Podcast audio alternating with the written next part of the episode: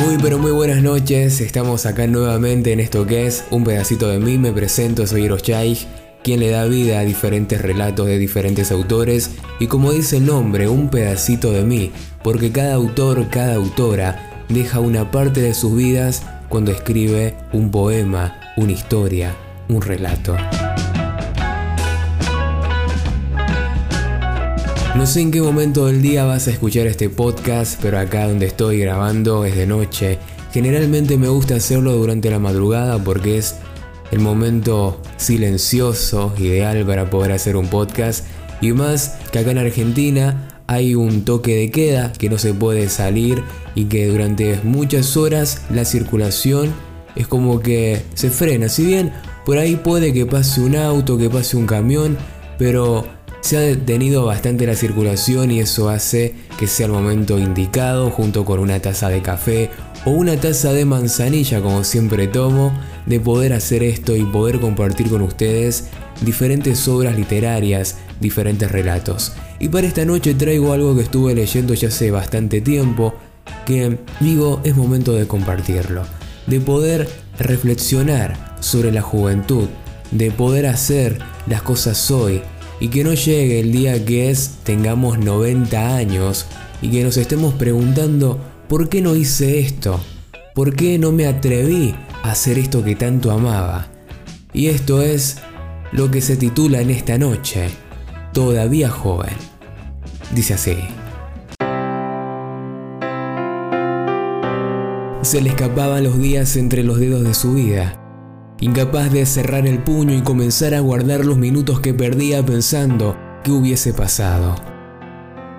La letra con la que escribía sus días comenzaba a torcerse, a enredarse y volverse incomprensible, por lo que sintió la necesidad de poner un punto y aparte, antes de que el relato, adquiriendo excesiva autonomía, le relegara un papel secundario.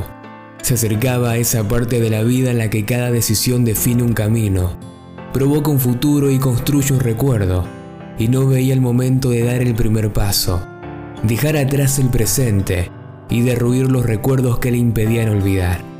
Sentado sobre la cama frente al espejo del armario de su habitación se quedó mirando sus manos, como en un ejercicio improvisado de quiromancia, tratando de leer alguna señal, imaginando cuántos objetos, texturas y pieles tendrían que recorrer todavía a lo largo de su vida. Pensaba que muchos años después, cuando la vejez llenara de arrugas sus manos, volvería la vista a estos años convencido de que toda la incertidumbre y la espera habían tenido un sentido.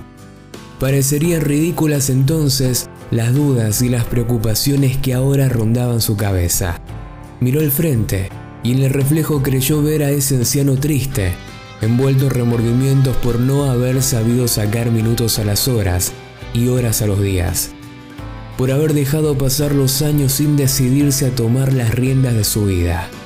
Pero todavía él era joven, joven para fracasar estrepitosamente, para pensar que las decepciones fuesen definitivas, para rendirse sin agotar todas las posibilidades y para encaramarse a un solo deseo como si su felicidad dependiera únicamente de conseguirlo.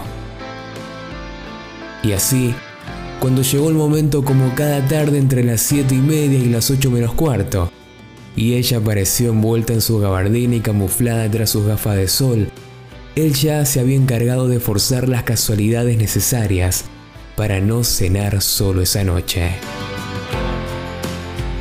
Mi canción esta noche es Alphabet Forever Young, y como dice la canción, tantas aventuras no pudieron suceder hoy, tantas canciones que nos olvidamos de tocar, tantos sueños se están colgando de la nada, los dejamos hacerse realidad.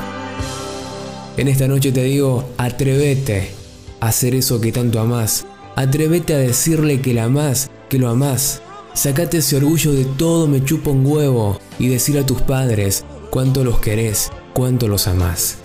Hacelo, que cada minuto es un minuto menos que tenemos de vida. Disfruta la vida, vivir al máximo y que cuando llegues a viejo y veas tus manos, cada una de esas arrugas represente en vos una experiencia vivida, que cada marca en tu cara sea de tanto reírte en esta vida y que cuando llegue la hora de partir hayas hecho lo que tanto amás. Si estás vivo, si estás viva, tenés tiempo de hacerlo. Dejemos de lado el perfeccionismo que muchas veces nos limita a hacer lo que queremos. Y dejemos de autosabotearnos y dejemos de lado las creencias limitantes.